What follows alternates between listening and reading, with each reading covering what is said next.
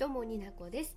になこの二次元に連れてってちょっと後ろの方でお子様たちがワイキャイ騒いでますがいいのよ。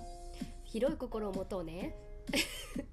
というわけで今日は私の大好きな作品「週刊少年ジャンプ」で連載中の「ワンピース。小田栄一郎さんが書かれている「ワンピースですね。2021年1月4日、えー、ジャンプ56合併号において連載1000話を迎えることになりました。おめでとうございます。勝手にね1000話記念としましてあのワンピース .com を見ながらちょっと歴史をうろ覚えで振り返りたいなと思ってます。あの茶番なんですけどあのワンピースを知らない方も楽しんでいただけるような本当にわかさんおいでよっていうような形になってますのでよかったら最後まで聞いていただけたらと思います。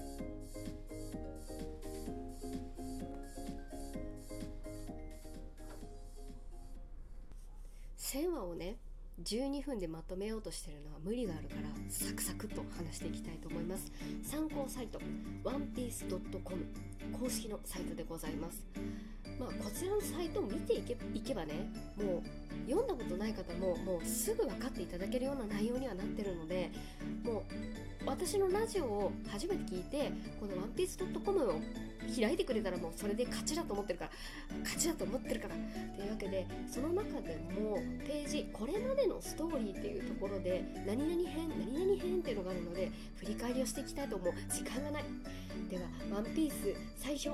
旅立っていったルフィが主人公のルフィが旅立っていったイーストブルー編ですね。これ1巻から、えーと、12巻までの間東の海と書いている、えー、東の海と書いてイーストブルーなんですけれども、えー、ルフィの出身地ですね。フフューシャフフーシャ村あ ちょっと待っていつも言えないのこれ。フーシャ村あちょっと待って。フーシャ村の、えー、ある場所ですね。えっ、ー、と東西南北、えーと、の海と書いて4つの海があるんですけれどもその中でも東の海は最弱と言われる海なんですがはいここから旅立っていきますルフィはですね。でルフィは小さい時にゴあのゴムゴムの実という悪魔の実を飲んでない食べていますので、えーと海に嫌われますのでゴムのように伸びるという能力を授かるその反対に海で泳げなくなるというあのそういった能力を得、えーと、罰を受けるという形になります。でここでメンバー、えー、1にするメンツゾロ2番手ですねロロノアゾロ2番手の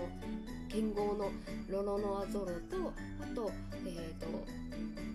泥棒をしていましたナミちゃん航海士ナミに出会います。あとその後航海士の力を得たルフィはウソップと。出会ってもうウソップはさ仲間っていうかもう本当に友達スタートなんでめちゃくちゃいいんですけどウソップは、えーと、こういった能力がたくさんあるメンバーの中でも一番こう読者に近い存在でいてくれてるキャラクターなので彼と出会ったストーリーっていうのはめちゃくちゃいいですよ。読んでね。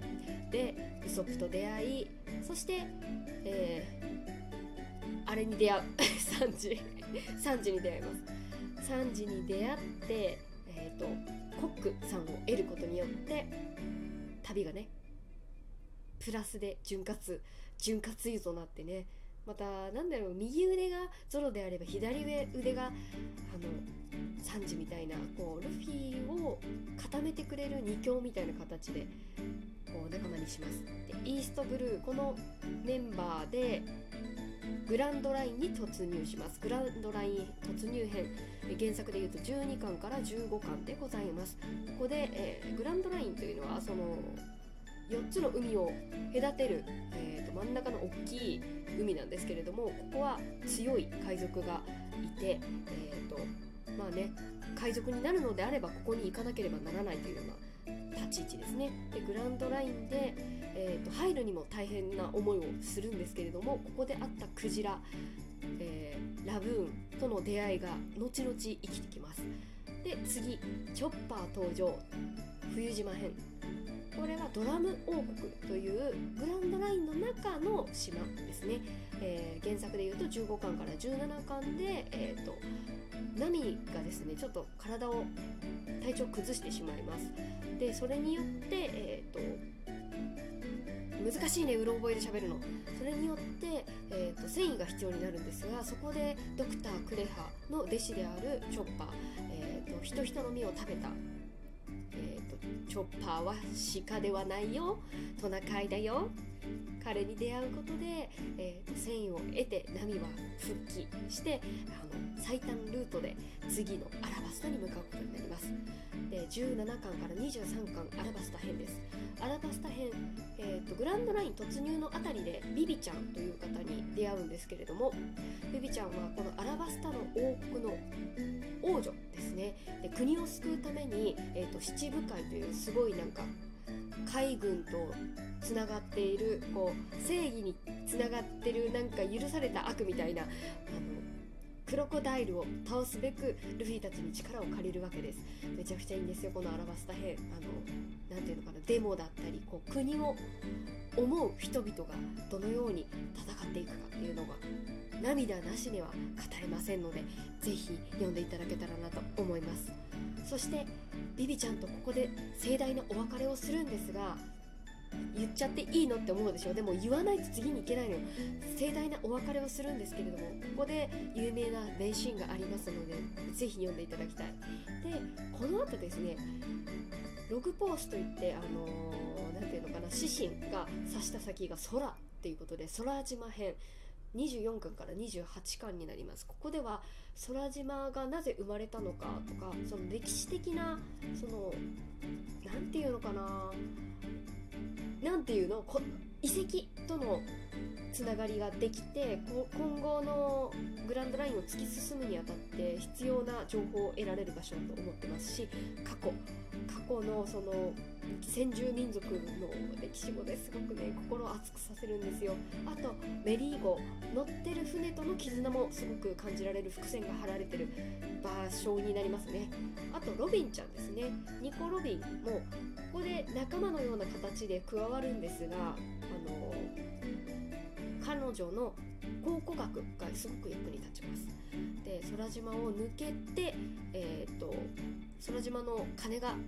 黄金の鐘が鳴って、えー、それが29巻から32巻。でまた下界の海に降りてくるんですけれどもここでちょっとねファンキータイムというか フォクシー海賊団編といって32巻から34巻の間なんかデイビーバックファイトっていうあの海賊同士のお遊びというか本気の戦い本気のお遊びみたいなのがあるんですね。仲間取り合いっこみたいな。花一本目みたいなやつです。ここでちょっとゾロとチョッパーのなんかちょっとある意味で師弟関係みたいなところが見えたりとかすごい仲間に対しての絆が深まる回かなと思ってます。でここでフォクシー海賊団と戦って絆を深めた後、えー、ウォーターセブン編に入ります。34巻から39巻。ここは船大工がたくさんいる場所なんでここでフランキーに出会います。海列車が走ってるっていうすごい素敵なねあの水の町水の都なんですけれどもここでフランキーと仲間になれるんですがこ仲間になる間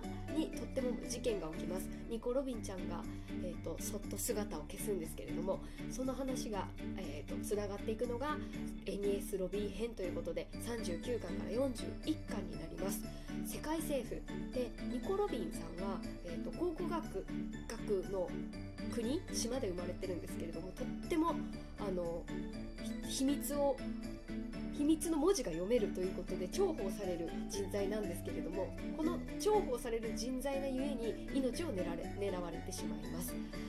でそれを助ける世界政府に喧嘩を売る麦わらの一味というとってもね胸集め展開ですね。でそこで世界政府 CP9 というもう力がめちゃくちゃあるよっていうあの戦いに飢える者たちとこの42巻から44巻で戦うんですけれども。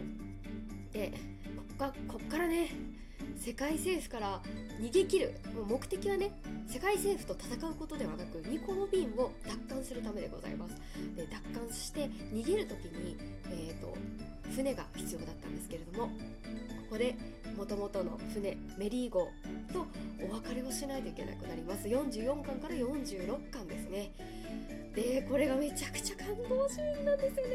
でこの後です。スリラーパーク編。ここでねブルックとの出会いがあります。このブルックはイーストブルーからグランドラインに入る時のクジラちゃんラブーンと深いつながりがあったんです。もうここで伏線回収するかっていうところがねめちゃくちゃいいんですよね。46巻から50巻。でスリラーバークはですねこうハロウィンの雰囲気がちょっと似合うようなナイトメアビフォーあクリスマスみたいなあのそういう雰囲気がダークな雰囲気が好きな方はぜひね読んでいただけたらなと思っております。で本当に仲間になったフリフランキーとあとニコ・ロビンを含めて、えーと、こう二手に分かれ二手かな二手に分かれてこうスリラーバークで戦っていくんですけれどもここでもね絆がねまた深まっていくんですよ。もちろん12分じゃね収まらないっていうのがこの時点で分かったので 残りあのシャボンディ諸島編でこの1回分は終わりにしたいと思います。このスリラーバーク編でブルックを仲間にした後シャボンディ諸島というですねこの後最強の海というかなんていうのこの次の島がですねなんと海底ですね今度は。魚人島に行かないといけないということでもうもう息も続かない。シャボンディ諸島でその海底に向かうための準備をするんですけれども名を挙げ、えー、とてもいろんなことを前代未聞で成し遂げたルフィ麦わらのルフィたちがこのシャボンディ諸島で、えーと、バラバラになってしまいます。ルーキー、あのー、いろんな海で名を挙げたルーキーたちと共に世界海軍が追っかけて世界チリチリになってしまいます。さてルフィたちはどうするのか。これがこの後からも胸熱展開になっていくのですというわけで後編に続く。